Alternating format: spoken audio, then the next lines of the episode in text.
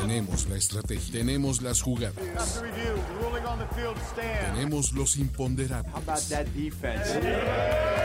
Tenemos las lesiones, tenemos los rumores, tenemos la información, tenemos la experiencia, tenemos sed de fútbol americano. Tenemos todo lo que necesitas saber semana a semana.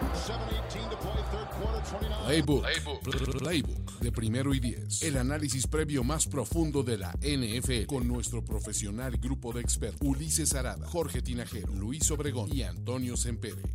Playbook, ¿tenemos tu atención?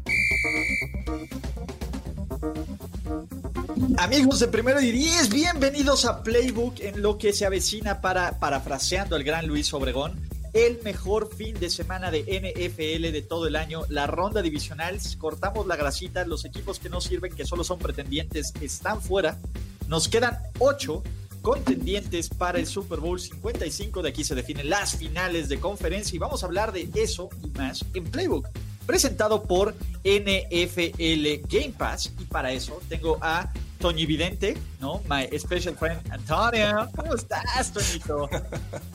Aquí listo para ver el futuro, mano. ¿Yo sabes qué veo del futuro?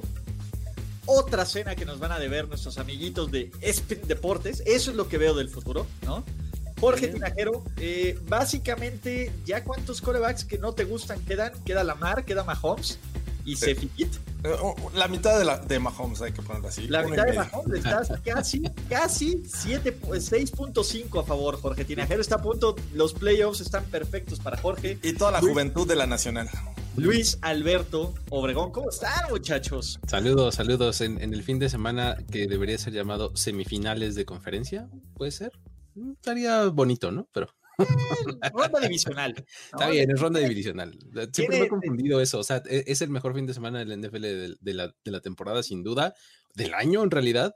Este, pero sí, como que eso de divisional, ¿por qué divisional? O sea, están los campeones de varias divisiones.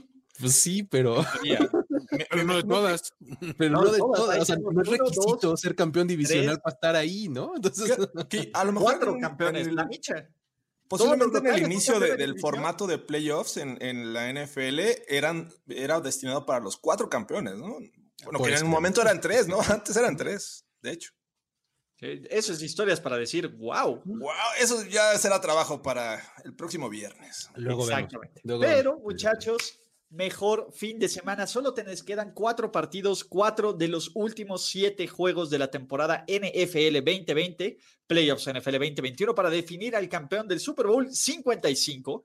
¿Y qué menú, muchachos? Por un lado, en la conferencia americana tenemos a quítense los rucos. Aquí el Young Power es lo que funciona. Tres corebacks de la generación del draft NFL 2018. Desafortunadamente ninguno de esos se llama Dios Rosen, pero pues bueno, eh, unas cosas se ganan, otras se pierden, ¿no? El veterano, ahí es Patrick Lavon Mahomes, generación 2017. Del otro lado, quítense que ahí estamos viejos, ¿no? Drew Brees, Tom Brady, Aaron Rodgers y quien sea de John Wolford y Jared Goff. Entonces, ¿Qué tal, muchachos? ¿Estamos listos? Incluso Jared Goff es más viejo que todos ellos porque eres del 2016, ¿no? Exactamente. Entonces, Jared Goff es el quinto coreback más veterano de estos playoffs NFL. Entonces, estamos, estamos listos, muchachos, ¿no? ¿Y con qué vamos a arrancar? La visita de Jared Goff y su veteranía y sus Los Ángeles Rams con la mejor defensiva de toda la NFL para enfrentar al mejor ataque de toda la NFL. Les he dicho que Aaron Rodgers tuvo la segunda mejor marca de QB rating en la historia de la NFL. Pues si no se lo había dicho, se los digo ahora, 121.5, la segunda mejor marca y tan solo un miserable punto menos que el récord que estableció en 2011 cuando fue MVP de la NFL. Pero estos Packers no son solo Aaron Rodgers, son Davante Adamson, eh, y Aaron Jones, a Darius Smith, Preston Smith, Missy Matt LaFleur y vámonos a la pequeña Francia, que tendrá toda la ventaja de recibir los playoffs de local. ¿Y qué van a recibir? Una bola de madrazos porque Terminator está listo. Esas no son mis palabras, son palabras de Sean McVay refiriéndose a Aaron Donald, ¿no? A Aaron contra Aaron, muchachos. Pero ¿qué más tenemos? Jalen Ramsey, tenemos Leonard Floyd, tenemos una defensiva de los Rams agresiva, capaz de presionar al coreback, capaz de defender el juego aéreo, lo cual me parece bien. Y del otro lado, pues básicamente, ¿qué va a hacer, muchachos? Eh, Winston Wolf, ¿no? John Wolford, de Wolf. ¿Qué pasó, Luis? Perdón, perdón, es que. Ya está la fiesta en casa. Exactamente. Recuerden, amigos, aquí ya no hay Harpaz, aquí ya no hay Miles ah, Garrett. Nos uh, quedan cuatro juegos de fútbol americano. ¿Cómo? ¿No? Y, en general, pues bueno, eh, en el duelo más disparejo, al menos lo que dicen la gente de expertos de Las Vegas en la conferencia nacional, Green Bay es favorito por 6.5 puntos, el mejor equipo de la conferencia nacional. ¿Cómo ven este partido, muchachos?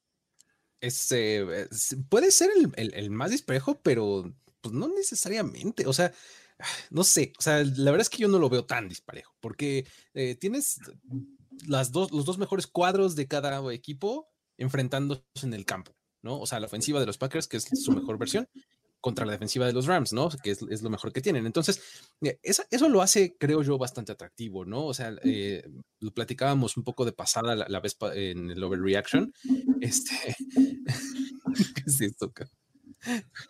Este, eh, um, lo platicábamos, el, duelo de Devante Adams contra, contra Jalen Ramsey me parece que es súper antojable. Y creo que del otro lado también un, este, um, un, un, duelo entre la línea defensiva de eh, los Rams contra la línea ofensiva de los Packers, que probablemente no tengan a su mejor hombre o no, no seguros que vaya a tener ahí este, a, su tackle titular. Creo que va a ser una, una cosa importante de seguir, ¿no? Creo que vamos a ver la calidad de esta defensiva. Eh, va a estar puesta a prueba porque son bastante diversos los Packers para atacar, ¿no? O sea, sí, pues, digo, dale la bola delante a Adams y cosas buenas suceden, pero no más paran ahí las cosas, ¿no? O sea, Aaron Jones es bastante bueno por tierra, eh, el mismo Valdés Cantling puede de aventarte un bombazo por ahí, o sea, no va a ser labor sencilla, o sea, creo que este va a estar bastante interesante, sobre todo de ese lado del balón, ¿no? Sin duda lo que más destaca y llama la atención es ver a Aaron Rodgers y sus 48 pases de temporada regular contra la defensiva que menos pases por este, menos anotaciones por pase eh, permitió en 2020, ¿no? Entonces, eso es lo que más llama la atención. Pero del otro lado, creo que también deberíamos de, enfocarnos un poco porque no sabemos qué tipo de ofensiva vayamos a ver, eh, comenzando por el coreback de los Rams. Entonces, eh, me parece que vuelve a ser clave el juego terrestre, ¿no? Cam Makers lució muy bien contra los Seahawks y la defensiva de los Packers también de repente tuvo sus problemas deteniendo el juego terrestre. Sin, embargo, bueno, a Derrick Henry lo, anuló en aquella, aquella este, noche. Así es que va, a estar divertido. Creo que eh, a pesar de, que Aaron Rodgers por momentos sabemos que abusa de, de lanzarle a Adam eh, a Davante Adams y, con toda eh, justificación, porque la verdad es que son muy efectivos ambos. Pero también tiene a Tonyan, pero también tiene al primo de Toño. Y creo que este, va a ser interesante el match. A mí me gusta mucho. No, no creo que vaya a ser tan disparejo. Creo que vamos a ver un buen juego. Sí, pocas veces llegan a enfrentar lo que es eh, el, el, coreback, digamos, más con más paz de anotación del año contra la defensiva que permite menos paz de anotación de un coreback. Sin embargo, eh, en esos enfrentamientos va ganando tres ganados y cero perdidos el coreback que lanza más pases de anotación. O sea, hay que decir que siempre hablamos de que las defensivas ganan campeonatos, etcétera, y eso, eh, digamos que en playoffs es válida la máxima hasta cierto punto, pero creo que necesitas ya en esta ronda el, balance, al menos es decir, no tengo un área del juego que es francamente débil. Y en este caso creo que la única incógnita que nos están planteando los Rams es eso precisamente, ¿no? O sea, su ataque aéreo, ¿qué pasa? Incluso eh, habiendo ganado la semana pasada, vimos un Robert Woods que tiró pases, o sea, digo, no, no, es tan, no es tan estable como parecía estar en un principio este juego, ¿no? Entonces, por otro lado, también hemos, visto que hasta mi primo, el manos de perro Valdés Cantling, este, ha, estado atrapando pases después de ser un, un, fracaso tras otro. Entonces dices, ¿qué, ¿qué, pasa? Unos van a la alza y otros a la baja creo que me, extrañaría mucho una, sorpresa de parte de Rams en esa situación, porque siento que se va a imponer, uno, la experiencia, y dos, la, capacidad que tiene Matt LaFleur para manejar los juegos y ajustarse de, acuerdo a lo que plantea el rival. Y en este caso va a tener que hacer un ajuste dependiendo de quién salga a tirar los pases. Y aquí el tema es, sí, cuando se enfrentan los corebacks que más yard, touchdowns pasan contra la defensiva que menos, pero Aaron Rodgers en contra de las defensivas 1 en playoffs va 0-2, ¿no? Entonces, es cierto, ambos partidos los jugó como visitante, no en la comodidad del Lambo Field, pero ahí hay un, hay, hay un dato interesante. Bueno, para ellos. En ese cómodo frigorífico que se y, y, por aquí nos ponían un gran comentario, ¿no? Que básicamente es el multiverso, ¿no? O sea, se imaginan a, a, a Aaron Rodgers dándole el balón a Aaron Jones y siendo tacleado por Aaron Donald. Tiene que pasar, en algún momento tiene que pasar. Y será el momento más feliz de todos. Pero tengo una pregunta. Es que el problema, y, y, depende de quién te refieras, es Aaron Rodgers y Aaron Jones, ¿no? ¿No, ¿no han visto ese video de Jacqueline? Exactamente. Jacqueline. Jacqueline. Hey Aaron. Hey Aaron. ¿no? Entonces, ese será el tema.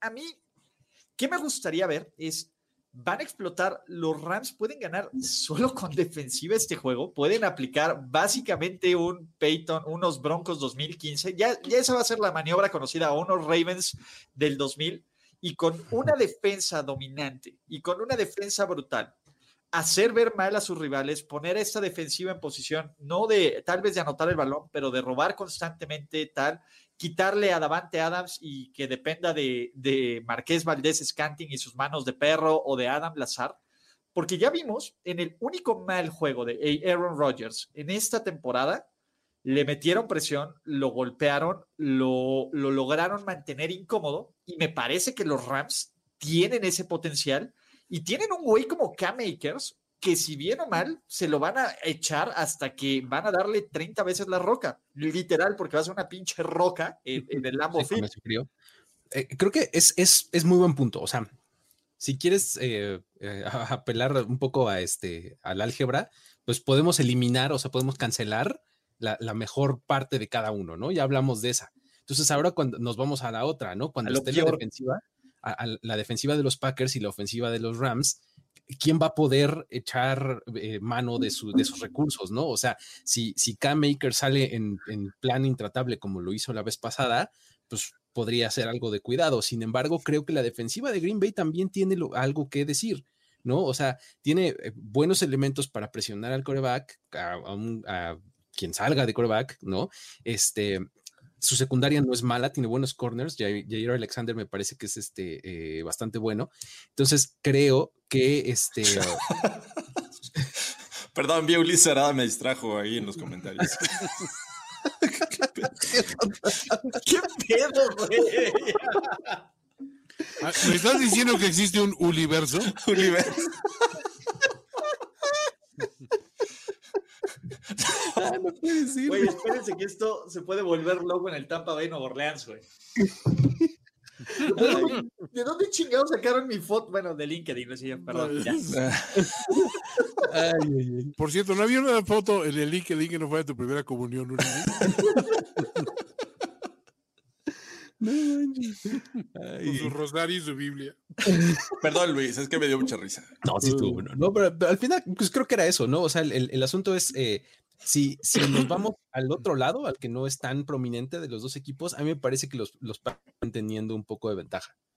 No, y, y, vimos que, que, sin Aaron Donald en eh, la segunda mitad del juego contra los Seahawks, la defensiva siguió luciendo bien y sobre todo por el centro, ¿no? Que donde están tackles defensivos, ahí está Michael Brokers y el que ha sido una revelación con los Rams es Leonard Floyd, ¿no? Ya lo quisieran muchos de los Bears que hoy les dieron su sacudida por mantener a Nagy, eh, este, ya lo quisieran en esos niveles, ¿no? Eh, puede causar presión desde la parte externa y justo como decías, que, obviamente no va a estar Bakhtiari en, en este, con los Packers, podría ser factor en este juego. Sin embargo, también los Rams tienen un, detallito de todos los equipos que están en esta ronda divisional, es el que en diferencias de, de entregas de balón está con números negativos me parece que está en menos tres. Así es que eh, sí, es cierto, intercepta la defensiva, recupera balones, pero también la ofensiva eh, eh, pierde mucho el balón. Así es que va a ser interesante seguir estos dos factores. A mí que me preocupa, eh, dentro de todos los equipos, hemos hablado que esta es una temporada donde los visitantes han sido muy buenos, donde no existe la ventaja de local, ¿no? O donde es muy ligera. El problema de todos los equipos de la ronda divisional de los playoffs NFL que van a jugar de visitante, el equipo que peor récord tiene como visitantes son los Ángeles Rams con 4-4, 5-4 si suman en la victoria de la semana pasada.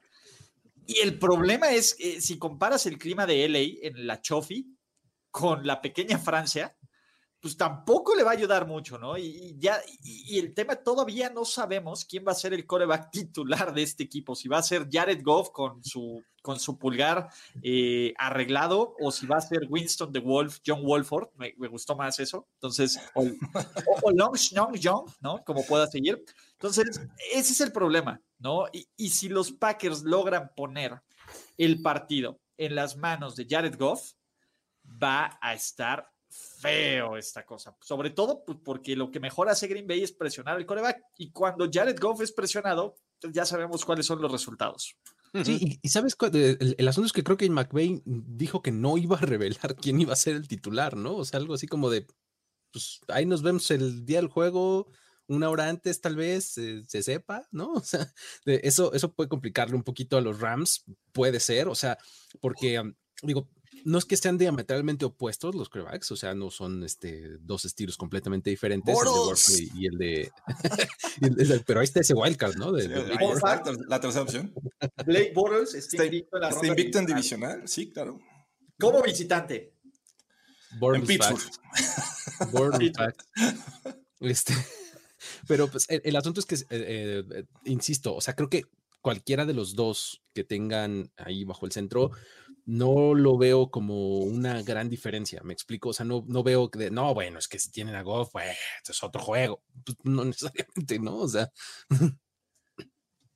Momento de pick, señoras y señores, ¿no? Eh, que creo que este es el partido, eh, es bueno, pero que el que menos emociona de toda esta ronda, y qué bueno que lo pusieron en, el horario que menos emociona, que es sábado, en la tarde, ¿no? El horario Bengals, ¿no? O el horario Texans. Pero yo creo que el Aaron Rodgers va a llegar a la final de conferencia de la conferencia nacional, ¿no? Entonces yo creo que van a ganar los Packers y tampoco creo que sea tan complicado, sobre todo porque me parece que vamos a ver una catástrofe en la posición de coreback, ¿no? Entonces yo creo que van a ganar Packers 27, 17 o, 13. Yo también estoy con los Packers y creo que vamos a ver a los dos quarterbacks de los Rams. O sea, otra vez, como, como fue el fin de semana pasado, en algún momento van a entrar los dos. O sea, por alguna razón. Yo siento que esta vez, eh, aunque los Rams vayan ganando al medio tiempo, van a acabar perdiendo. Así es que siento que va a ser parejo hasta el tercer cuarto y de ahí ya se va a este, cargar del lado de los Packers. Este vino dice que Messi Matt Lefleur va a imponer su ventaja sobre Sean McVay. Uy, uy, uy, ¿no? Ya para todos. Sacre bleu. Sacre bleu, barrette para Oh mon Dieu, oh mon Dieu. Sargento Dodo. No, no digas sí, di oui. Se no se dice sí, se dice oui. Sacre bleu, Sargento Dodo. Oigan, aquí hay un pedo, güey. ¿Por qué Jorge Tinajero, güey, tiene mi foto, güey? Nada, ¿qué pasó? Ah, no, sé. Se vio lento no, no, sé explicarte. Jorge Tinajero se vio lento. Sí, casi lo logra. Pero eh, segundo partido, Sábado por la noche, me parece que es el duelo más cerrado, el duelo más entretenido, el duelo, de nuevo, tenemos grandes partidos. Este me gusta y me enoja a la vez. ¿Por qué? Me gusta porque probablemente son los dos equipos más enrachados de la conferencia americana. Los Buffalo Bills, que si bien Frank Reich eh, sigue ayudando a esta franquicia aún este, 27 años después de su milagro, pues mostraron algunas debilidades, sobre todo a la defensiva, reciben a el equipo que se quitó todo el peso. Ah, básicamente lo mismo que hizo Lamar Jackson en el juego contra los Browns en el último cuarto, que fue quitarse pesos de encima. Lo hicieron en Tennessee al quitarse losas como no poder remontar desventajas, como no poder ganar en playoffs, etcétera, etcétera, etcétera. Y ustedes no quieren enfrentarse a unos Baltimore Ravens relajados, enrachados y en plan FQ.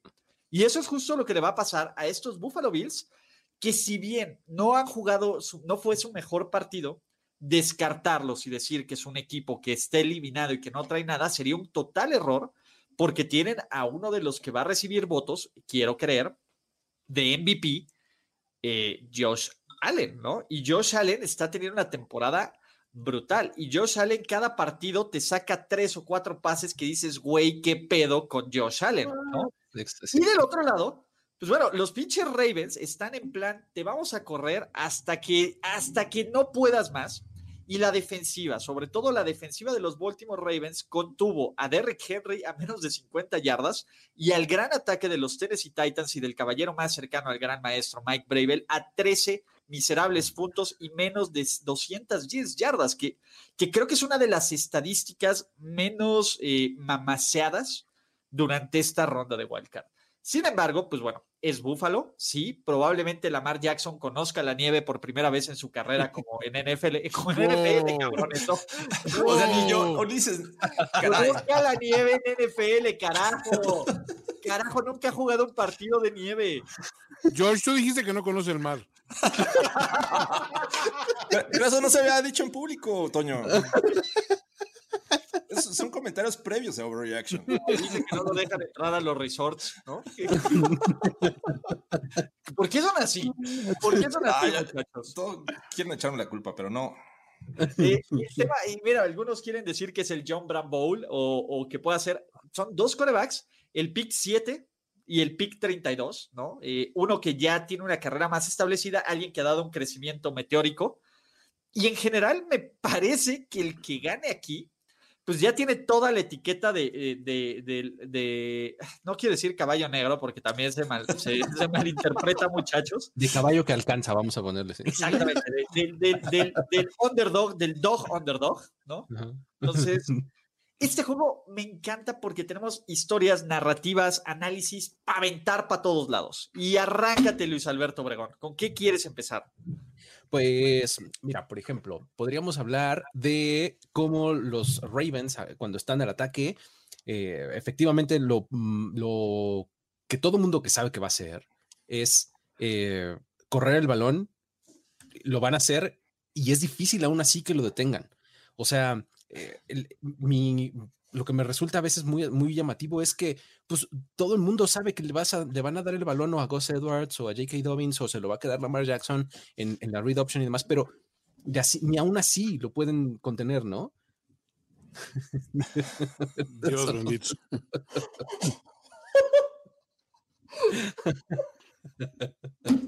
¿Por qué tenemos tantas, tantas menciones de esa película en ese show? La Marte duele. Después, después del cabello del Zodíaco y los Simpson, creo que Amarte Duele es lo que más este, es lo que más se menciona. Lo más repite business acá.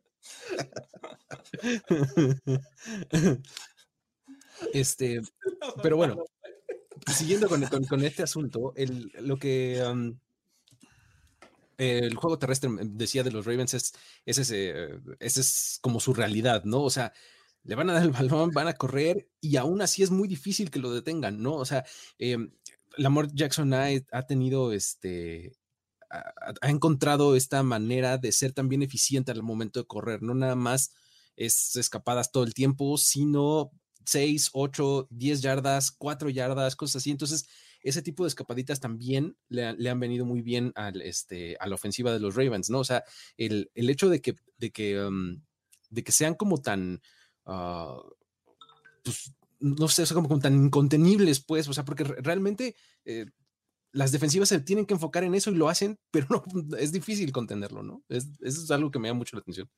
A, mí, por ejemplo, el caso de la defensiva de los Ravens, al ver cómo eh, anularon la, mejor arma eh, ofensiva de los Titans y de ahí eh, hicieron algunos ajustes para después anular el resto de la ofensiva, que era el juego aéreo, ¿no? Entonces, me parece que hicieron un gran trabajo y ahora tratándolo hacia el juego contra los Bills, me parece que el gran reto es quitarles los pases cortos Después, no confiarte en los pases largos que de repente le, tira a Dix o a John Brown este, cuando estaba sano, que ahora ya regresó, pero sin descuidar también el juego terrestre proveniente de, de, Allen, ¿no? Me parece que ahí es vital, porque muchas defensivas se han enfocado en, en, los receptores, cuidándolos personalmente, y cuando están en cobertura personal, desatienden al coreback y es cuando aprovecha Josh Allen. Así es que eso me llama mucho la atención por parte de esta defensiva de Baltimore, que me parece que es capaz de adaptarse a, este, al rival en turno. Así es que va a ser interesante por ese lado.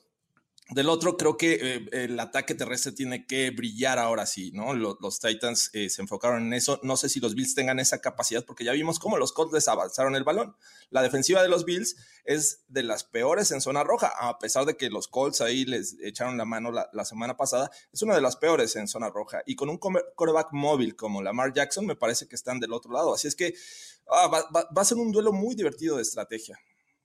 Sí, creo que está, o sea, no es tan, tan fácil de, de, hacer un scouting de este juego, porque si, si Josh, eh, Josh Allen sale en plan de ahora voy a lanzar, pues es difícil eh, nada más ceñirte a, a, bueno, cómo vas a cubrir esa cantidad de opciones que tiene por el juego aéreo. Si sale como salió el juego pasado, decir, ok, mi primera opción es, la, es lanzar, pero opción B es correr, inmediatamente como se ve el juego pasado, dices, es también complicado porque es un tipo que tiene movilidad, tiene tamaño, tiene mucha, una, una, una, una cuestión que tampoco es tan sencillo ajustar, ¿no? Aquí creo que se va a resumir a que, digamos que hay un equipo con presión, digamos, de, de, de, de responder un poquito al récord que tiene y al hype que ha generado, y esos son los Bills. Ahora están jugando de locales y lo que Uzi mandes, pero van contra un coach de muchísima experiencia. A mí me preocupa mucho la experiencia de, de Harbaugh en playoffs y sobre todo al buen récord que tiene Harbaugh con, eh, como visitante en playoffs, ¿no? O sea, sobre todo en una campaña donde, ya lo acabas de mencionar, jugar de visitante no es tan, tan significativo, digamos, ¿no? Y no solo como visitante contra los Bills, 4-1, ¿no? Por ahí va el tema. Y, y me parece eh, que estamos dejando de lado dos cosas. Los Bills son vulnerables en contra del juego terrestre. Regresemos nuestros relojes a la semana 6 contra los Chiefs que les meten más de 250 yardas. Los pinches Kansas City Chiefs en un juego con un clima complicado. Sorpresa, que ustedes creen que el clima no va a ser complicado en este momento. Ya ven que en sus ojos ve reflejado en la nieve Lamar Jackson. No importa. el, el, el tema es es un clima complicado en contra de los Cardinals. En el juego este del Hail Murray, los Cardinals corrieron más de 200 yardas. En la derrota contra los Titans, Derrick Henry también tuvo, no se acuerdan que mandó a, al hiperespacio a Josh Norman, que todavía no seguimos, to, todavía no regresa de ese vortex. Entonces, mi problema es ese, lo, lo peor, entre comillas, de los Bills, lo hemos visto cuando es un equipo que no puede frenar el juego terrestre. Y el problema de los Ravens es que o frenas a la mar, o frenas a J.K. Dobbins, o frenas a Gus Edwards. Y, y eso es lo que a mí más me preocupa. ¿Tienen los Bills el personal para eso? ¿Tienen los Bills? Eh, el, imagínense, y este sentido, Josh Allen desesperado. ¿Cuántas veces hemos visto jugar a Josh Allen desesperado este año? Mm, pocas. No, muy, muy, pocas. Contra los Titans.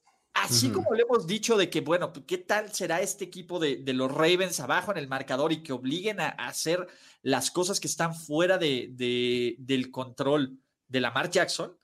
¿Cómo los Ravens pueden obligar a hacer las cosas que están fuera del control de Josh Allen? Una desventaja, quitarle a su, a su hombre más importante, que me parece que si bien Stephon Diggs es el playmaker, si le quitas a Cole Beasley, empieza a entrar en un tema de, de desesperación, de lecturas erróneas, ¿no? Y también ya vimos que en algunos momentos el viejo Josh Allen que temíamos aparece con este fumble en contra de los Colts, etcétera. No estoy diciendo que vaya a aparecer, pero no es que se haya borrado por completo, ¿no? Y eso es lo que a mí me preocupa. Y ojo, a mí me encantan los Bills, me encantan los Ravens y me enoja ver este partido en la ronda divisional y no en la final de conferencia. Pero es lo que es, es lo que tenemos que lidiar. Gracias, Steelers, punto. Pero ese va a ser el punto, muchachos, ¿no? ¿Qué se va a quebrar primero? ¿Quién va a salirse primero de su plan de juego a la ofensiva? ¿Y qué tanto se puede adaptar a eso, no? O sea, ¿qué tanto se puede adaptar así si es que necesitas salirte? El, el asunto, creo, con la ofensiva de los Bills, ahora hablando de ellos, es este que efectivamente sus, sus, roles son bastante complementarios. Ya, ya lo mencionabas un poco de paso con lo que hace Cole Beasley, a diferencia de lo que hace Diggs, ¿no? Eh, creo que, que Dix, con todo y que sí, efectivamente ha tenido una gran, gran temporada y que lo puedes encontrar en diferentes trayectorias porque no es solamente un tipo que va a amenazar a profundo, es bueno en, las zonas intermedias y al centro del campo y demás. Sí se ve muy bien complementado por, por lo que hace Beasley, por lo que incluso en, su momento llegó a aportar John Brown en, en pases un poco más largos, etcétera, eh, y con, con, las aportaciones de Gabriel Davis, ¿no? El novato. Entonces, creo que todos eh, tienen como roles un poco más, este, tienen un poco más, eh, un poco más definido y, bien puesto lo que hacen, ¿no? Entonces, creo que con, el personal que tienen los Ravens a la defensiva, con Marlon Humphrey ahí que, está haciendo muy buen trabajo y que creo que debería de estar cubriendo él a Dix, eh, creo que, pueden meter un poco en problemas a, Josh Allen, ¿no? O sea, va, a ser un, planteamiento de Brian Dable, el coordinador ofensivo de, los Bills, bastante interesante, el ver cómo le va a ir dando variedad, porque además el juego terrestre de los Bills no es eh, la gran cosa, ¿no? Y además perdieron a Zach Moss eh, en la, semana pasada, ¿no? Y creer en Devonta Freeman es como creer en los Reyes Magos. Exacto, lo, firmaron ¿Qué? Lo, firmaron al este, o sea, pues sí, o sea que, que, está padrísimo, ¿no? Y que llega cada año. Después, ¿no? Sí, sí, claro. Por, esa razón, justo. Entonces, este, e, ese es mi punto, ¿no? Que eh, probablemente el, juego terrestre de los Bills está muy recargado también en Josh Allen, ¿no? O sea, Devin Singletary con todo lo que podría haber aportado, no necesariamente lo ha hecho, ¿no? Entonces, pues e, es importante lo que va a pasar este fin. esa es la clave, me parece, para esta defensiva de los Ravens qué tanto pueden eh, mantenerle el balón en las manos de Josh Allen. Sabemos que si extiende la jugada y más Rolando, me parece que están en problemas los Ravens, pero me, interesa mucho y ya quiero ver cómo van a, presionar de tal forma que puedan colapsar la bolsa sin dar oportunidad de que Allen se vaya hacia los lados. Entonces, ese es, un reto. Obviamente eh, implica también cobertura mm, este, muy cercanas de un inicio de la jugada, de presión. Así es que va, a ser interesante eso. Yo siento que ahí está la clave del juego para ver la victoria de los Ravens. Ahora, es un reto, pero es un reto que se dice fácil, pero es muy difícil de conseguir. Esa es la cuestión, ¿no? O sea, eh, Dios Allen ha encarado a cinco de las defensivas del top ten y va cinco ganados, cero perdidos. O sea, realmente el tipo está siendo superior a esas, a esas cuestiones, ¿no? O sea, creo que me gusta mucho este juego y comparto lo que dice Ulises, ¿no? Siento que no lo hemos visto desesperado y como que dices, ¿y este es el equipo que lo va a desesperar? Pues no sé, o sea, tampoco lo aseguraría, ¿no? Eh, y aquí va, ¿en qué confían más, no? Al final, ¿en qué, en coreback confían más? ¿En qué equipo en general, roster, confían más? ¿En qué defensa confían más? ¿En qué head coach confían más? Y después de todas esas respuestas, pues ¿cómo lo balancean? A mí me parece que este juego se va a definir por un gol de campo. ¿Para quién? No lo sé. Pero, de nuevo, dudo que veamos una madriza, aunque la NFL encuentra formas de sorprendernos para bien o para mal, muchachos. Y es momento de la verdad. Pick your poison, muchachos. Yo me voy a quedar con los Bills. Creo que, este, digo, después de pensarlo mucho y con, mucho este, trabajo de, decisión, pero creo que me acabo quedando con ellos. Yo voy por la sorpresa. Yo creo que los Ravens van a ganar. Wow. Híjole, estoy casi con George, pero, pero no, me quedo con Bills. Muchachos, Ravens. Me duele, me duele, me duele, me duele. ¿La mar te duele? La mar me duele, pero creo, creo, creo en la mar. Eh, eh, está bien complicado. E, es, un volado y, en serio, creo, ah, es bien difícil porque si la defensiva de los Bills sale a jugar como jugó la semana pasada, no creo que ganen. Ese es el tema. Frank Reich y, y John Harbour sí toman los malditos puntos. Pero bueno, y en una de esas, este, Tucker vuelve a fallar un gol de campo, ¿no? Oh, el gane. Con el coreback de color, muchachos. En un plot twist que ni siquiera va, va impeachment contra Jorge por eso. Una ofensa de impeachment, ¿no? Pero antes de eso, muchachos, les voy a dejar un bonito anuncio de la familia de primero y diez en lo que voy por una caguabonga. ¿El encierro te ha hecho comprar cosas absurdas en línea? Ah. Si ya estás en esas, mejor entra a quiero comprar pendejadas de primero y diez.com. Oh, yes. Y encuentra increíbles artículos que no te causarán remordimiento cuando recibas tu estado de cuenta. tarros y vasos para que disfrutes tu bebida favorita, piezas de memorabilia autografiada, prendas con las mejores frases, coleccionables y un catálogo que sigue creciendo. Entra ya a nuestra tienda en línea. Realiza tu compra, recibe tu mercancía y muéstrala en redes sociales etiquetándonos. Quiero comprar pendejadas de primero y diez.com. Así es, muchachos. ¿Les aventamos otro comercial de una vez o no? si quieres, vámonos. ¿Te gusta lo que hacemos en primero y diez? Apóyanos para que sigamos haciéndolo. Todo creador necesita un mecenas y tú puedes ser uno de los nuestros. Entra a patreon.com diagonal primero y diez y dona desde un dólar al mes. Con ello, recibirás beneficios exclusivos y además permitirás que sigamos ofreciendo los mejores contenidos de NFL en español. Why make trillions when we could make billions? Patreon.com diagonal primero y diez. Listo, ¿no? Y, oh, a ver, obviamente, eh, recuerden que este es un streaming presentado por NFL Game Pass, Game Pass, Game Pass, que es la mejor forma de ver la NFL en vivo por Internet. Y qué mejor forma si el sábado estaba espectacular, el domingo de NFL me, me lo saboreo, muchachos. Si pueden hacer todo su albur que quieran decir, porque el, el final es el mejor. Me vale madres sus pinches albures nacos. Pero como preámbulo, muchachos, los Cleveland Browns, estos Cleveland Browns que nos emocionan, que nos hacen sentir vivos, que nos hacen decir la NFL me puede sorprender, me puede maravillar, me puede dar nuevas ganas de vivir. Y qué forma de vivirla que con Stefanski, que con Baker Mayfield, que con el Karim Hunt Bowl. Escondan a las mujeres, atrapen a los niños, deben de estar aterrorizados, dirá Tariq Hill. ¿Por qué? Porque estos Cleveland Browns, después de la victoria más importante en los últimos 25 años, y si nos queremos poner exquisitos en los últimos 50, porque no ganaban en forma de, de visitantes desde hace 51 años, van a visitar el Arrowhead Stadium, van a visitar a el equipo que ganó el Super Bowl el año pasado y que son el amplio favorito para ganar el Super Bowl de este año, a un equipo de Kansas City que juega con hueva, pero cuando quiere, cuando quiere, cuando quiere, pues puede volverse completamente loco y anotar 30 puntos en 20 minutos. Sin embargo, un equipo ya cometió el error de descansar titulares antes de enfrentar a los Cleveland Browns y lo pagó caro. Los Kansas City Chiefs descansaron titulares en la semana 17 y las, vez, las últimas tres veces que lo han hecho en la era Andy Reid han sido one and done, papaloy. Pero evidentemente no estaba Patrick Lavon Mahomes y del otro lado, pues de nuevo, los Browns nos mostraron que pueden ganar sin head coach. Ahora regresa Stefanski, regresa Joel no regresan dos miembros eh, claves de la defensiva secundaria, pero no se nos olviden que les permitieron 504 yardas y 4 touchdowns a Ben Roethlisberger y estuvieron a punto los pendejos de tirar a la basura una ventaja de 25 puntos al medio tiempo.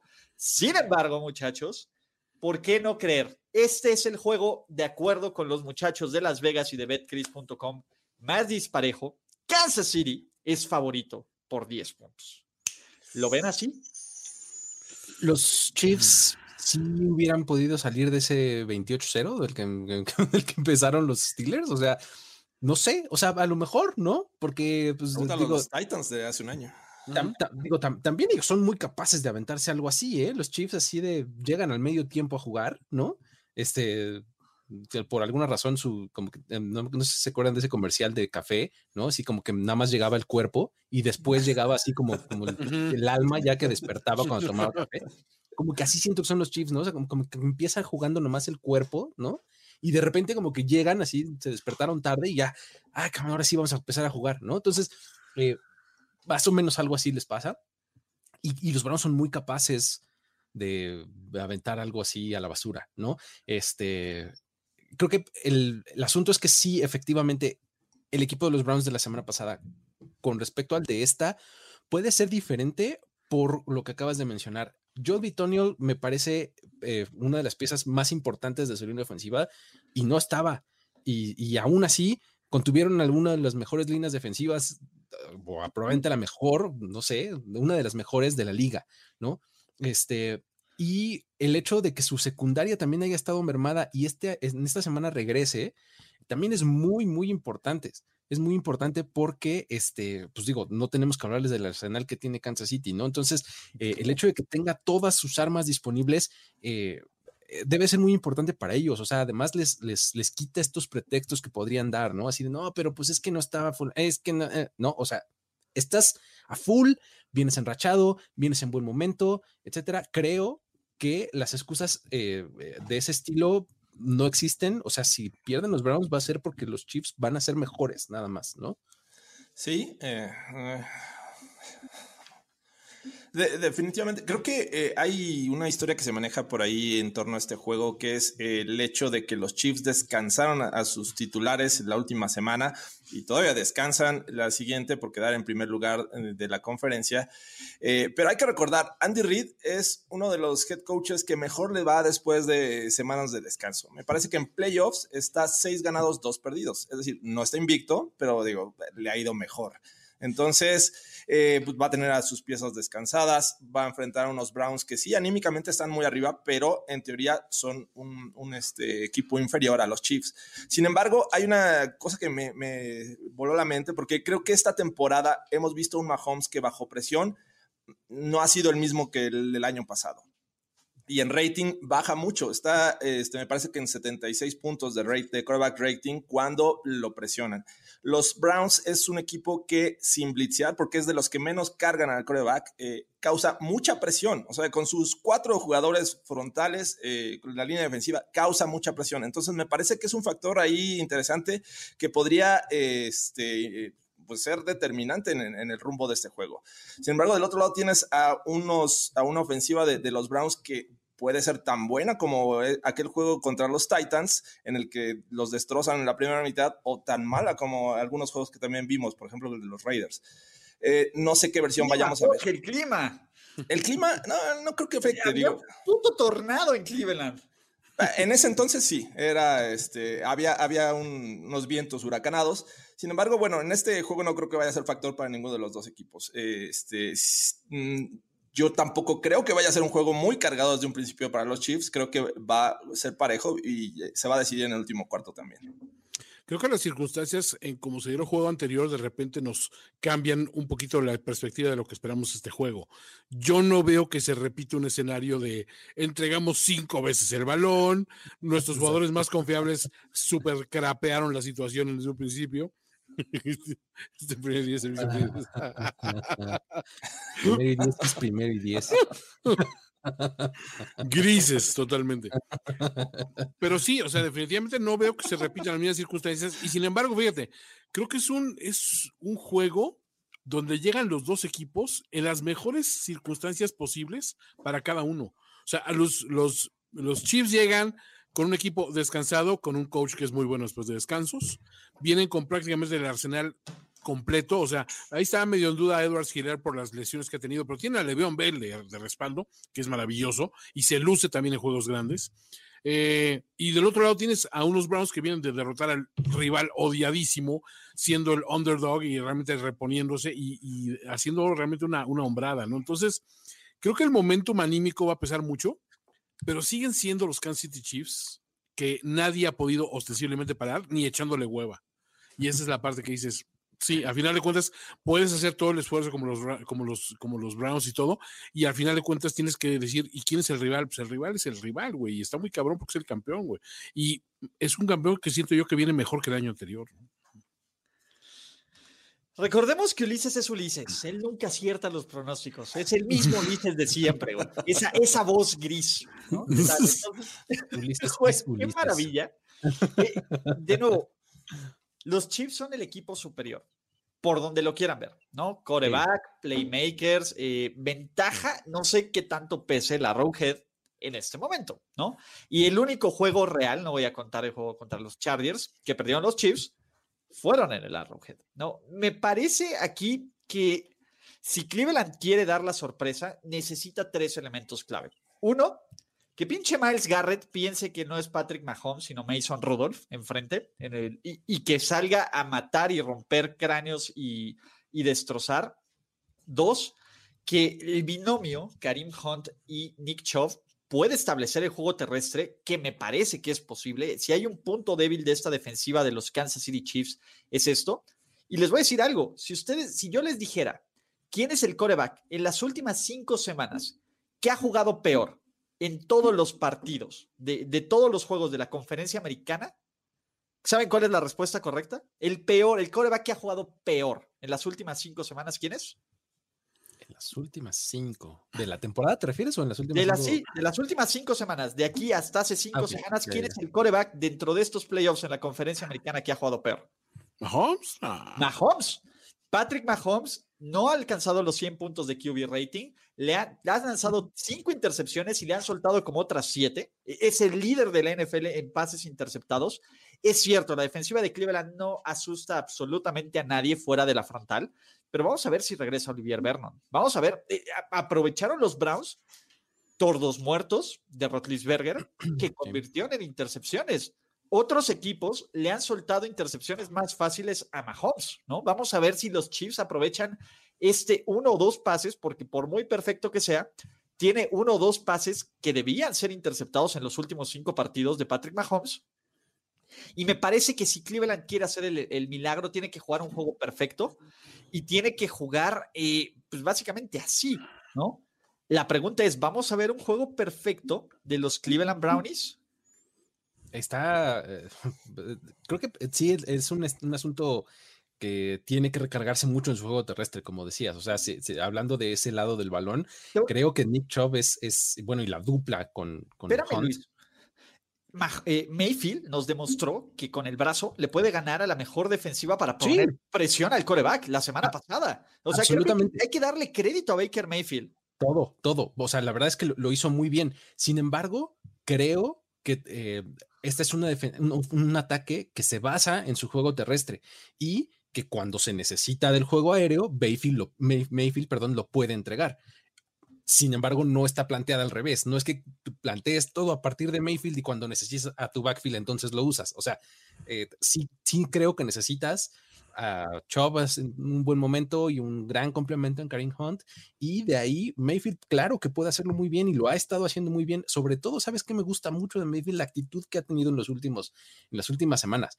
O sea, es este, eh, es todo lo que hubiera podido ser Johnny Manziel. Me explico todo lo que hubiera deseado ser Johnny Manziel. O sea, con este Mm. super swagger, pero walking the walk. O sea, aquí sí entrego, ¿no? Y no me voy de boca en las críticas ni nada, sino solamente en mi equipo y me lo echo al hombro y con actitud impresionante y demás. O sea, me gusta mucho lo que está haciendo, de verdad. Cierto. O sea, no creo que, que los Browns puedan dar la sorpresa, pero tampoco me sorprendería verlos eh, haciéndolo, porque tienen esa capacidad. O sea, no sabes qué cara van a mostrar el siguiente juego. Eh, son muy inestables en ese aspecto, sobre todo por, por Baker Mayfield. Así es que, digo, creo que en college, por ahí veía en, en Twitter que cuando se enfrentaron, eh, lanzaron combinados para 14 pases de touchdown, ¿no? Dato Hmm. oscuro, el dato oscuro de esta ocasión. Los dos salieron de, de Texas Tech. Digo, en algún El- el- momento. Baker el- Please, QB room. El, el QB room era de, Texas Tech, era Patrick Mahomes, Baker Mayfield y Joe Webb. Los Así tres es. estaban en Texas Tech en, en algún momento. Bueno, son, son quarterbacks que salieron, bueno, en- jugaron en algún momento en, en Texas Tech, al igual que el de los Packers y los Rams que salieron de, de UCAL. Así es que, este, pero, o sea, a ese nivel lo pongo. O sea, yo no creo en este momento que los Chiefs vayan a perder, pero no me sorprendería ver que los Browns de entrada den el juegazo. No, hay que agregar una cosa. Creo que en esta ronda ya puedes decir ostensiblemente de que no hay grandes sorpresas. Hay sorpresas, a lo mejor, pero no cosas que digas, es que es imposible que suceda. No, la verdad es que honestamente, Lebron. Perdón, Lebron. Son la neta en los comentarios, güey. No los podemos leer todos, güey, pero son una maravilla, güey.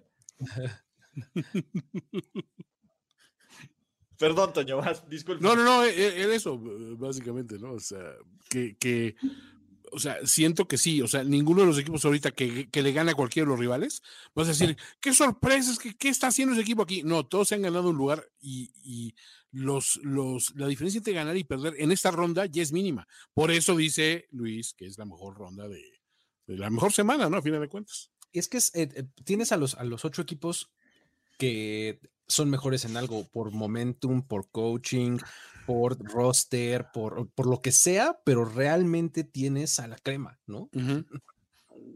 Y les voy a decir algo, muchachos. Los Cleveland Browns van a ganar. Van a ganar, ¿por qué? Porque los Chiefs van a salir en su plan de van a jugar medio juego y no les va a alcanzar y me va a dar un pinche gusto por huevones y creídos o por esquema. O a lo mejor realmente no solo es eso. desde la semana 9, los Kansas City Chiefs no juegan un partido al 100%. ¿Qué habíamos dicho de los Steelers? ¿Qué tal si no son tan buenos como lo dice en su récord? ¿Qué tal si este equipo se está mostrando vulnerable? ¿Qué tal si este equipo está mostrando la forma de ganar y la NFL se ha adaptado a ellos? ¿Por qué no? ¿Por qué con los Steelers están en decadencia y este equipo es una mentira y con los Chiefs les damos este pase desde la semana 9? Carajo. Van a ganar los Cleveland Brownies. Me gustaría apoyarte, Ulises, porque con eso se cumpliría mi garantía, pero no, tengo, que ir con el favorito que son los Chiefs. Y, digo, Andy Reid, rules, playoffs, ya, ya, se quitó ese estigma de, de, un coach que pierde en playoffs, así es que, digo, ya ganó, así es que voy con los Chiefs. Yo también, aunque, aunque sí, te insisto, o sea, ya como dices tú, no me sorprendería cualquier resultado, creo que los Chiefs van a ganar. Sí, de corazón uno quisiera ganar a los Browns, sinceramente, porque dices, el año pasado ya ganó un equipo que era una franquicia clásica, que merecía otro Super Bowl después de tanto tiempo y sobre todo teniendo un equipo tan completo y dando el show que daba. Este año mis favoritos sentimentales obviamente son Buffalo y, este, y ¿cómo se llama? Y Browns, pero sí, definitivamente no veo todavía cómo hay una respuesta clara para decir voy Browns, entonces voy, voy Bills. Sexto pick seguido de Ulises contra Kansas City. Bueno, si tiene una posibilidad de ganar por lo que dice, es por andar de confiados. Vamos a ver, mi querido Alex, ¿no? Ya platicaremos de eso en los Chief Leader, ¿no? Con el buen Ibis Aburto, que se fue 6-0 el cabrón en los picks de Taz. Pero, muchachos, ha llegado el momento y yo no les voy a dar el intro porque ya me cagaron. ¿Quién quiere dar el intro? De este partido. Así es más, saben que ya me voy, ¿no? No no no, no, no, yo no me voy a ir de este juego. Por supuesto que no es lo que todo mundo está esperando, pero no voy a darles el intro. ¿Quién quiere hablar del History Channel? Que qué buena forma de reírse de la vida de Thomas Edward Patrick y del resto de, de, de y también de Drew Brees, porque también lo retuiteó. Pero ¿quién quiere darnos el intro de este juego? Ah, ¿Con, voz de Samuel L. Jackson la quieres? ¿O, o, como The Rock presentando equipo en el Super Bowl. Morgan Freeman. Güey, ¿vieron a Frank Caliendo? Qué cosa chingona. Ese güey es la neta. Pero bueno. Sí, porque sí, Frank Caliendo se aventó el, intro como con voz de, de, Morgan, Freeman. Sí, sí, Morgan Freeman. pues no sé, digo. Va... Lost for Words, o sea. Mira, me hubieras avisado con tiempo y sí la preparo, pero así de, en la marcha, ¿qué podemos esperar? F it, Entonces. Venga, Ulises. Espérenme, ah, espérenme, I'm on it. I'm on this, motherfucker. ¿no? o sea, sí podrías aplicar así. Te agarras. ¿No? El, el chapstick. Exacto.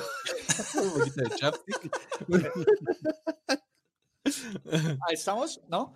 ¿Por qué, muchachos?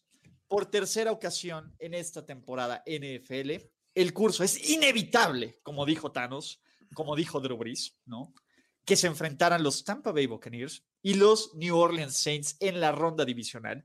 Es cierto, New Orleans ha ganado los dos partidos en temporada regular y ojo, cuando se enfrentan en una tercera ocasión, el equipo que ganó los dos primeros juegos tiene un récord de cinco ganados y dos perdidos. ¿Cuál es el problema? Dos cosas. El primero, eh, en el tercer rematch, el visitante ganó, por lo menos en playoffs, ya lo hicieron los Rams, ya lo hicieron los Cleveland Browns. Y la segunda es el hombre playoffs, el hombre, la leyenda, Thomas, Edward, Patrick, Brady, los Tampa Bay Buccaneers, en donde sinceramente, y ojo, no sé, este va a tomar un, turn que no esperaban.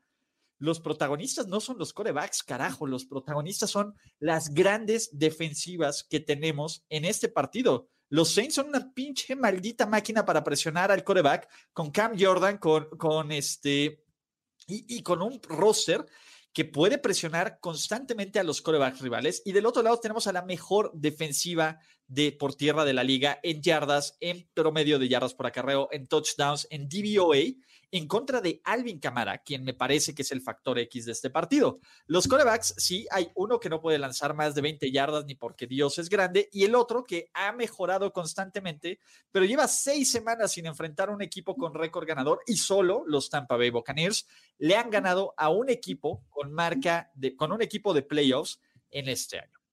¿Cómo podrán evitar? La tercera será la vencida para Thomas Edward Patrick Brady, que nunca ha perdido tres veces consecutivas contra el mismo rival. Básicamente, la misma técnica no funciona tres veces contra el, contra el caballero de, de platino, o lo que sea este cabrón, ¿no? Porque es otro nivel. Y de nuevo, no hay güey que más gane en playoffs, que más efectivo sea que Tom Brady. Del otro lado, los Saints nos han, eh, nos han acostumbrado a perder de formas eh, sorprendentes y, decepcionantes en postemporada. Podría ser esta la más reciente y el ocaso de Drew Brees, quien probablemente esté en su last rodeo, last dance, la última plantación o como lo quieran llamar. Uf. Uf es, yo, a mí lo que más me gusta, pues es que están legados en la línea, puede ser, ¿no? O sea, de diferentes formas, ¿no? De los dos quarterbacks, pero si lo mueves de ahí, también hay un montón de historias, algunas de las cuales mencionaste tú, que es, a mí me, siempre me ha gustado eh, la defensiva de los Saints esta temporada, creo que lo hacen muy bien. Eh, vamos a ver si la defensiva de los Bucks es la que potencialmente puede ser, ¿no? O sea, la que ha mostrado en algunos momentos o la que se ha quedado muy corta en algunos otros, ¿no? Vamos a ver cómo, este, cómo involucran a Alvin Camara a la ofensiva, porque me parece que es, uno de los probablemente dos corredores más valiosos para sus propios equipos. O sea, él y Derrick Henry me parece que son eh, como el, centro mismo de, esa ofensiva, ¿no? De la ofensiva eh, a la que pertenecen. En la medida en la que Camara puede ir o no ir eh, este, bien en el juego es como produce la ofensiva de los Saints, ¿no? O sea, cuando lo sacan del juego se les complica mucho, ¿no? Entonces, eh, esos, elementos ahí eh, flotantes, digamos, están, están bastante interesantes y, si puede, ahora sí Michael Thomas regresar a este, como al ritmo que, trae, que, que mostró en algún momento, porque este año, sinceramente, ha sido decepcionante, ¿no? Entonces, pues vamos a ver qué tal, este, qué tal le va, ¿no? En, esta ocasión. Perdón. no hay cómo. Hijo. Llamémosle aguachile. Aguachile, hablando de aguachile. Aguachile. Aliento de aguachile. Eh. Oigan, chavos, mi mamá ve estos streams, entonces. Eh, me parece que... dice que soy súper, entonces... No, dice que soy súper. Es, un juego que... Lo bueno es que mi mamá generalmente no entiende ni la mitad de estas mamadas. Qué bueno. Qué bueno. Pero alguien temprano, tarde o temprano se lo va a explicar, güey. Ah, este... Bueno, ¿Qué nos quedamos? Ah, sí. Bueno, obviamente llama mucho la atención las historias de, Brady y Tom Brady, dos corebacks eh, arriba de los 42 años. Sin embargo, creo que eh, el duelo se lo pueden llevar las defensivas. ¿Qué tanto estas defensivas pueden frenar a la, ofensiva rival? Porque, eh, digo, los Saints ya vimos que es una muy sólida defensiva que puede presionar. Me parece que Marshawn Latimore eh, es muy efectivo contra Mike Evans a, lo largo de, sus carreras. Cuando se, se lo ha encontrado, lo ha anulado. Entonces va a ser bien interesante ver cómo funciona esta defensiva de los Saints. Y del otro también, ver, ver qué tanto pueden eh, eh, presionar a Drew Brees, ya sea eh, blitzeando o con la misma frontal, que son muy buenos también en Tampa Bay, por el centro. Creo que la clave es presionar a Drew Brees por el centro, quitarle esa tensión hacia los wide receivers, teniéndole el defensivo ahí cercano. Así es que me parece clave la, este, actuación de cada una de estas defensivas en este juego y creo que va a ser muy interesante. Sí, se ve, eh, a ver, no ha estado parejo en temporada regular, sinceramente, ¿no? Vamos a ser honestos. Eh, Brady ha tenido que salir en plan, vamos a alcanzar a estos güeyes, y tampoco es la clase de juego que a él le gusta. O sea, bueno, le gusta contra Falcons Super Bowl, pero no es como que donde se encuentra más, más a gusto, ¿no? Eh, y por otro lado, creo que este duelo plantea muchas, muchas preguntas reales. Una, ¿es tan buena esa ofensiva de los, de los, de los Bucks? Como parecía en el papel una vez que enfrenta a un, a, un equipo de primer nivel, que no fue la, la, norma en esta temporada. La otra duda es, estos Saints realmente, con un coreback que ya está en el ocaso de su carrera y que no puede hacer los pases que hacía, vamos, no vamos a decir cuando ganó el Super Bowl la última vez este, este coreback, hace dos temporadas, hace dos temporadas todavía Brady estaba lanzando profundo, digo, Brady estaba lanzando profundo. Y mi tercera gran duda que me queda es, cómo elige Jorge Tinajero entre el coreback que tenía la gorra de maga en su glocker contra el coreback que se metió en pedos por decir que Black Lives doesn't matter that much. ¿no? Entonces, a ver, que tiene fotos con Trump en la final sí, del college. Tiene, o sea, digo, vamos a ser honestos. Tenemos o sea, un storming este, pendiente, Toño, para para el Capitolio próximamente. Realmente está, está, está, complicado. Creo que el, el, que más va a sufrir es el Jorge, al final de cuentas. Dijiste Stormy, ¿verdad? No, no Stormy, no, no, no. No, no, no, Stormy, no, no, no Stormy, también es, no Stormy Daniels. Sí, Stormy claro, Daniels. Racing, o, oye, sí. Racing. Fue sin querer. Digo, está muy divertido. Señora Carranzo, su hijo quiere hablar de cerca de sensibilidad. Mi hijo está bien, señora, su hijo se la croma.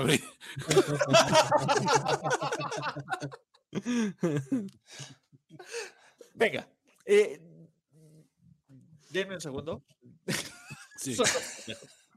en fin, me parece que evaluar este partido con lo que ocurrió en la semana 1 o incluso con lo que ocurrió en la semana 9 es ver una realidad sesgada si bien es cierto, en la semana 1 pues fue el primer partido de la era Arians Brady, sin pretemporada, con todo lo que funcionaba ahí. Vas, en la semana 9, los Buccaneers jugaron un partido que descubrieron no es la forma de ganar, forzar pases profundos. ¿No se acuerdan esa narrativa de que Brady no podía lanzar profundo y fue profundo, profundo, profundo, profundo? Tuvieron ocho pinches yardas, ocho yardas por tierra. Si todos nos dejamos caer de frente, Cao, los, nosotros cuatro nos dejamos caer, tenemos más yardas por tierra en un partido que eso. Entonces, me parece que si creen que Tampa Bay va a jugar de esa forma, es un claro error, ¿no? ¿Qué otra cosa ocurre? En este momento eh, hay que ver cuál va a ser el estatus de Godwin, hay que ver cuál va a ser el estatus de Evans, pero my special fucking friend Antonio, por muy basura de persona que sea, el cabrón está en modo All Pro de nuevo, está encontrando estos espacios, está atrapando todo lo que hace, yardas después de la recepción, todo. Y yo no sé si los Tampa Bay Buccaneers tengan el personal para frenar el monstruo de cinco cabezas, porque son de cinco cabezas, Godwin, Evans, Antonio, Braid, Braid que tuvo un juegazo contra el Washington Football Team. Y Gronk, que tarde o temprano el cabrón va a hacer alguna jugada porque para eso lo trajeron. Es que Me parece dos, que tres, pero son importantes, o sea, es, es muy buen elemento. Ahí es donde cobra relevancia Garner Johnson para eh, expulsar a uno rápido del juego. Qué, qué bueno no funciona contra sus compañeros o contra, este, ¿cómo se llama? O contra los Chicago Bears, ¿no? Entonces, ahí es el problema. No, me parece que este va a ser un serio problema en contra de una defensiva de, de los Saints que si bien es buena presionando para el coreback, la protección a Brady ha sido fundamental y yo me quedo con lo que vi la semana pasada. Un mejor front four lo intentó y con todo el respeto a los Bucks, eh, perdón, a los Saints, el front four de los del Washington Football Team era muchísimo mejor y lo que hizo Tom Brady y esta línea defensiva para contrarrestarlo es de mayor valor. Pero Ulises, Taylor Heineke los orinó, Tom Brady, ¿qué, qué va a poder hacer de Ulises? Bueno, ¿qué tape teníamos de el hombre, la leyenda y el modelo a seguir de Jorge Tinajero Taylor Heineke? Nada. Güey, seamos realistas, en este momento de su carrera, Drew Brees es un coreback limitado. ¿Por qué creen que a Drew Brees lo sacan en zona roja? ¿Por qué creen que a Drew Brees en terceras oportunidades claves lo sacan por un, güey, se llama Timeson, Timeson Hill, cabrón. Timeson Hill no es coreback titular o material de coreback titular de nadie. Si Sean Payton le está poniendo ahí, sabe por lo que tiene la posición de coreback. Y yo quiero ver ¿Qué va a hacer? Ojo, los Saints, los Bucks no jugaron con Devin White, que es su mejor linebacker. El tipo está jugando a nivel All Pro y es una mamada que no lo hayan nombrado para contrarrestar a Alvin Camara. El plan de juego es, Brice, oblígame a ganar, te vamos a obligar a que nos ganes este juego. Te vamos a presionar, te vamos a quitar a Alvin Camara. Vamos a ver si nos puedes ganar este juego. Y yo, si el brazo, el juego está en el brazo de Drew Brees, no lo voy a confiar nunca, menos contra Tom Brady.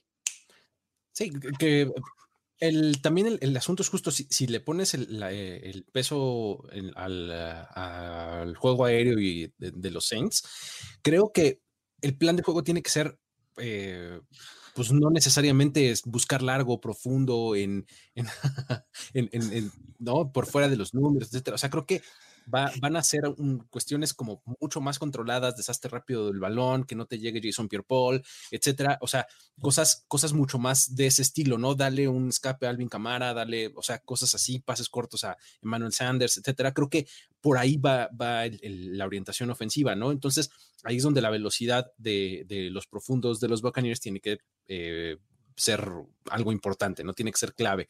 Eh, también jugar un poco de press para sacarlos ahí del timing de las rutas, etcétera. O sea, eh, creo que el, plan, el duelo de, estrategia y de planteamiento eh, de la ofensiva de los Saints tiene que ir por ese lado. O sea, tiene que ir por si vamos a confiar en Drew Brees, está bien, nada más hay que mezclar bien las cosas para que así suceda, ¿no?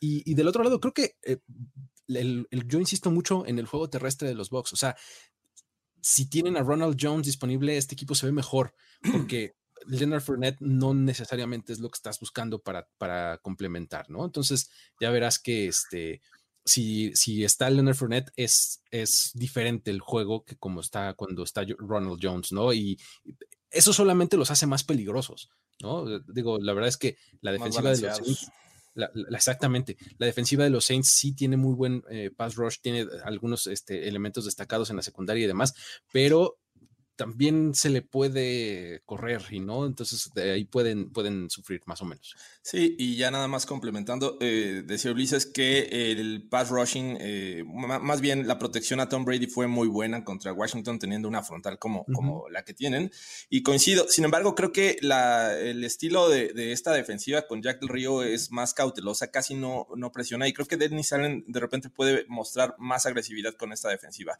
puede de repente blitzear con sus cornerbacks y y este, de esa manera eh, este, presionar. Y también iba, iba para ese punto. Vamos a ver qué juego terrestre presentan los Bucks, porque eso creo que en la medida del éxito de este juego terrestre eh, podría ayudar mucho a Tom Brady. Entonces, digo, por donde lo quieras ver, creo que no va a ser una copia calca de ninguno de los juegos de temporada regular. Me parece que va a ser un juego bastante también divertido y muy cerrado también. Yo también lo he cerrado, ¿eh? Va a estar. No escucho a Toño. Ahí está. Ah, digo que todavía, le estamos dando muchísimo crédito a, a Vox cuando realmente creo que por jerarquía durante la temporada regular, por récord incluso, por la contundencia con la que tuvo ciertos partidos, creo que deberíamos seguir pensando, no, Saints es el que va a plantear el juego y los Bucks tienen que ver cómo se adaptan a ello, ¿no? Entonces, para mí no hay ninguna duda, yo, yo estoy con, con Saints. De plano, sin ninguna duda. Eso. sin ninguna duda. Este es el que tengo más claro de todos los juegos, ¿eh? sinceramente. O sea, los muy bien. El 3-0 de la temporada. A ver, Toño es nuestro líder en picks y cuando Juan Antonio Sempere Valdés habla, Toño Evidente habla, hay que el, el, indio muere. El Washington Football Team muere. Calma, Toño. Acuérdate que somos incluyentes. ok, ok. Eh, de nuevo, yo creo que van a ganar, eh, para sorpresa de nadie, los Tampa Bay Buccaneers. Y creo que no va a estar tan cerrado. Me parece la clave va a estar en la presión que Sue, que Shaq Barrett, que Jason Pierre Paul, que Devin White puedan, que puedan meter sobre este equipo de New Orleans y que puedan hacer que Brice no esté cómodo y que puedan anular a Camara de este partido. Ahí va a estar la clave. Yo también estoy con los Bucks, fíjate. En este partido estoy también ahí. Oh. Este, me parece que tienen un montón de aristas y em, eh, posibilidades de salir cosas mal, pero cuando voy como enlistándolas, creo que me salen más que le podrían salir mal a los Saints, ¿no? que a los Buccaneers. En este momento el roster eh, activo con más experiencia es el de los Saints, eh, en estos ocho equipos que, que, quedan en la ronda divisional. Sin embargo, creo que si le ponen el juego en el brazo de Drew Brees, me parece que los Saints podrían estar en problemas. Eh, van a apuntar a, detener a Camara y ya vimos que Michael Thomas de repente aparece y de repente se, se pierde. Así es que yo también voy con los Bucks. ¡Vámonos! ¡Oh! ¡Oh! Luis Juamani, no necesitas grabarme, cabrón. No voy a bajar este video. Pues ahí está grabado. Y de nuevo, soy la persona que más fácil puede decir me equivoqué y punto. Y si me equivoco no pasa absolutamente nada. Esto no es debido a muerte. Es más, ya le metí mi lana a los Tampa Bay Buccaneers, entonces el que va a perder de su dinero soy yo. Pero, este, ¿no? Mira, te ama Antonio, coño. Wow, wow. ¿Cómo? no, no. De, desde 1998 no veíamos enfrentarse al coreback número uno en yardas de la historia de la NFL contra el número dos. Marino contra. En ese momento era Marino John Elway, 1998. ¿A poco okay. el 98 Marino y Elway? ¿Sí? ¿Sí? ¿Sí? Ah, Le dieron ah, una paliza a los Dolphins. Estaba pensando en playoffs. No, en playoffs.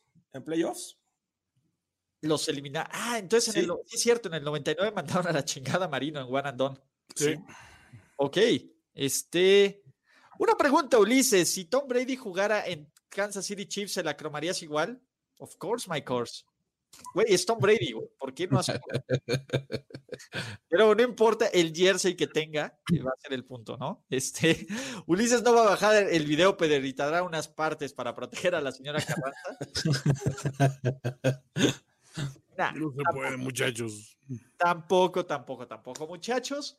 Hemos llegado al final de esta aventura llamada Playbook. En serio, los comentarios han hecho parte de la magia, pero la verdadera magia está con Luis Alberto Obregón, Jorge Tinajero, que nos está sorprendiendo con sus eh, picks alternativos, y, y, y todo, hablo de corebacks, y Tony Evidente, que es el líder y que es el que sabe en esta onda de que se llaman picks de la NFL. Mi nombre es Ulises Arada. A nombre de todos los que trabajamos aquí en Primero y Diez, les queremos agradecer todo su apoyo, todos sus views, todos sus comentarios que valen oro, ¿no? Entonces, vuélvanse locos. Déjenos sus predicciones en estos comentarios de cuál van a ser las finales de conferencia, tanto de la AFC como de la NFC. Y sobre todo, muchachos, agradecerles a los Turbo Uber Patreons, que aquí estamos, ¿no? Gracias a nuestro Wall of Fame gracias a nuestro Hall of Famer y gracias a NFL Game Pass. En serio, muchachos, si aún no se hacen ese favor hermoso de su vida, que es contratar NFL Game Pass para ver los playoffs NFL 2021, háganlo. En serio, nflgamepass.com, no se van a arrepentir. Y de hecho, pues, ver el Super Bowl, ¿qué prefieren? ¿Ver un anuncio de shampoo crece? ver lo mejor, la meca de la publicidad, los güeyes de Mad Men, pinche Don Draper, güey, se estaba rompiendo el cerebro, güey, para ponerles los mejores anuncios, güey. Eso es lo que quisiera Don Draper quisieran. Ver el Super Bowl con la transmisión original, con los mejores anuncios. Gracias, muchachos. Un abrazo, un placer increíble e inexplicable. No olvidemos a Beth Cris, obviamente no. Güey, estoy yo para recordarme esas mamadas. Entonces, este... Exacto. Entonces, pues básicamente eso es todo. Muchas gracias, suerte y nos vemos en los siguientes streams de la familia de Primero y Diez. Tenemos que despedirnos, pero nos veremos pronto en otra lectura a profundidad de Playbook, Playbook de Primero y Diez. El análisis previo más profundo de la NFL. Ulises Arada, Jorge Tinajero, Luis Obregón y Antonio Sempere. Let's go, fellas. This is it. Playbook. Thank you.